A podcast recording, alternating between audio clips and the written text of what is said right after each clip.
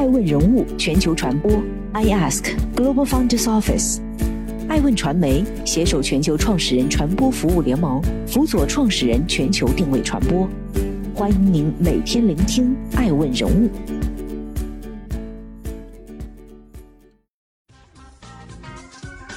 Hello，大家好，欢迎大家的守候。本期播出的爱问人物是比特币，深扒币圈前世今生。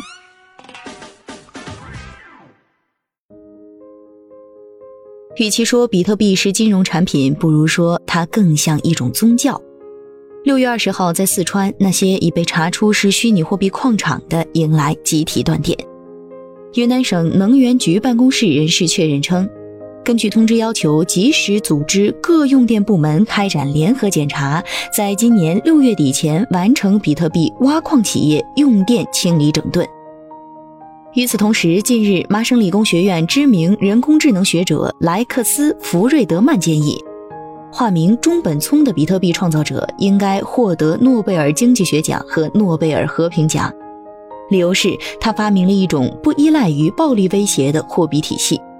这一建议得到数千万名币圈玩家支持，包括全球持有比特币最多的上市公司 MicroStrategy 的 CEO 迈克尔·塞勒。这或许意味着中国比特币矿业时代落幕，北美等海外比特币矿业就此开始崛起。六月十九号晚，一个内容为矿工切断比特币矿机电源的小视频在朋友圈疯传，一排排跳动的绿光逐一熄灭。该视频被疯狂转发，从业者感慨：一个时代过去了，我们会怀念它。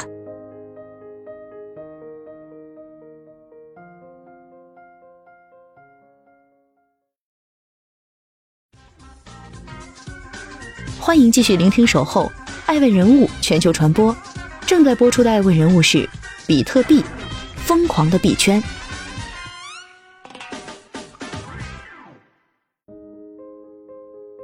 币圈一天，人间一年。二零零八年，全球爆发金融危机，这场大海啸引发了全世界的恐慌。同年十一月一号，一个自称中本聪的日裔美国人在 P2P Foundation 网站上发布了白皮书。比特币一种点对点的电子现金系统。二零零九年一月三号，比特币创世区块诞生。比特币网络通过挖矿来生成新的比特币，其实是用计算机解决一项复杂的数学问题。最初，区块奖励为五十个比特币。十分钟后，第一批五十个比特币生成了，此时的货币总量就是五十。随后，比特币以约每十分钟五十个的速度增长，区块奖励则随总量增长减半。最后，比特币总数量被永久限制在约两千一百万个。与依靠政府信用担保价值的传统货币不同，比特币是一种数字货币，由计算机生成的一串串复杂代码组成，不受央行和任何金融机构的控制，谁都有可能参与制造比特币。它可以全世界流通，可以在任意一台接入互联网的电脑上买卖，而且在交易过程中，外人无法辨认用户的身份信息。此时，比特币仍然是极少数程序员们的游戏，与现实世界毫无关联。二零一零年五月二十一号，美国佛罗里达州的一位程序员用一万个比特币购买了价值二十五美元的披萨优惠券，第一次为比特币定了价。二零一一年二月，比特币的价格上升至一美元，这成功引起了资本玩家的注意。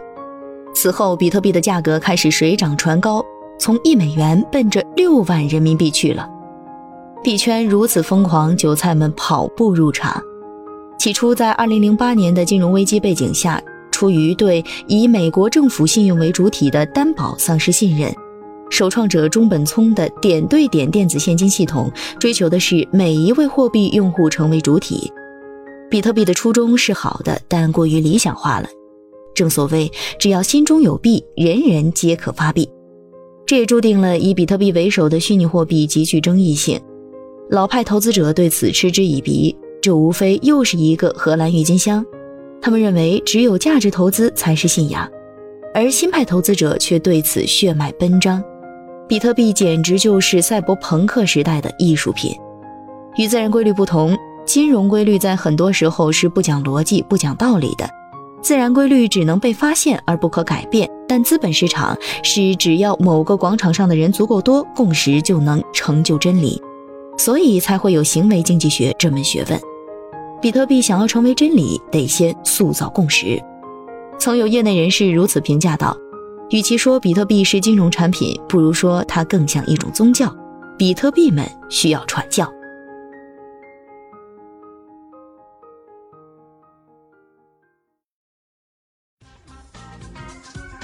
欢迎继续聆听《守候爱问人物全球传播》，正在播出的爱问人物是比特币新庞氏骗局。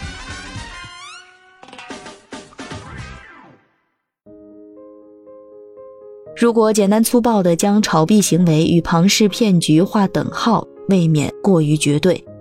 因为比特币本身具有很大价值，但币圈骗子太多，起码一半都是骗子。二零一三年，出于对虚拟币的嘲讽。澳洲青年杰克逊·帕尔默把当时互联网上最火的一个柴犬表情包 PS 成一张数字货币图发表在网上，那个表情好像在说：“韭菜们别疯了。”杰克逊万万没想到，竟然真的有币圈玩家留言：“这个狗狗币在哪儿能买到？”杰克逊开始上头，本着最大程度践踏中本聪骗局的初衷，狗狗币的发行模式完全与比特币相背而驰。比特币限量发售，总量只有两千一百万枚；狗狗币则在一开始就发一千亿枚，并且每年再多发五十亿枚。杰克逊甚至把比特币里的代码挖矿直接搬过来，改成了刨洞。然而，随着资本力量的介入，狗狗币开始变味儿。但毕竟这个币太便宜，连餐巾纸都不如。不过，在当了几年垃圾币过后，他迎来了马斯克。爱问人物记者发现，造电车上火星，给猪脑装芯片。马斯克近几年的魔幻操作不在少数。二零二一年，马斯克甚至直接成为币圈新任 KOL，为狗狗币带货。二零二一年二月四号，马斯克连发多条推特：“我们不需要成为亿万富翁就能拥有狗狗币，狗狗币才是人民的虚拟货币。我没喝多，也没情绪低落，心里只有狗狗币。”紧接着，狗狗币暴涨百分之五十。四月一号，愚人节这一天，马斯克又表示要用 SpaceX 把一枚狗狗币带到月球上。消息一出，狗狗币直线拉升，当天大涨百分之十五。此后，狗狗币开启了快速上涨模式。自四月十四号突破零点一美元后，紧接着就在四月十九号创下了零点四三美元的历史最高价，币价在短短一周内暴涨百分之三百三十六。马斯克每一条关于狗狗币的推特下的粉丝留言，都像极了邪教狂欢，让狗狗币冲上月球。艾文的记者认为，从中本聪最初的理念来看，比特币的价值核心是去中心化加密资产，币有共识基于稀缺的数字黄金这一定位，因此比特币的确具有价值。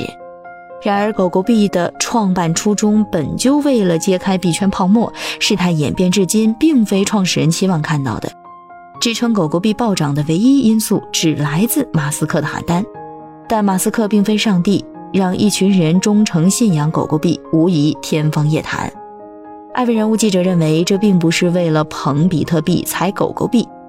区块链本来是很有前景的技术，但人性是贪婪的，没有监管的货币系统必然会出现弊端，轻则成为割韭菜的镰刀。重则可能成为诈骗、洗钱、传销等不法分子的作案工具。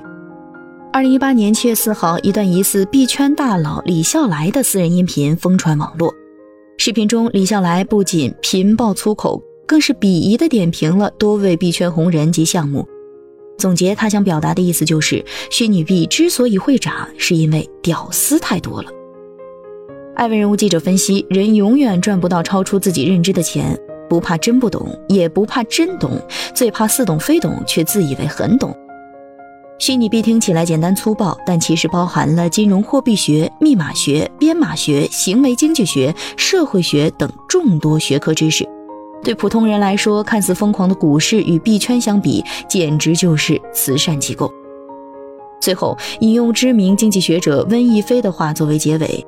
如果你问我金融信仰，无论韭菜币多么动人，我的信仰还是人民币。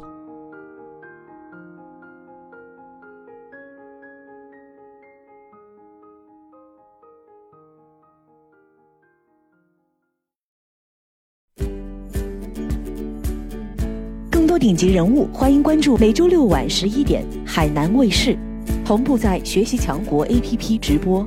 更多完整内容，欢迎关注爱问官网 iask-media.com。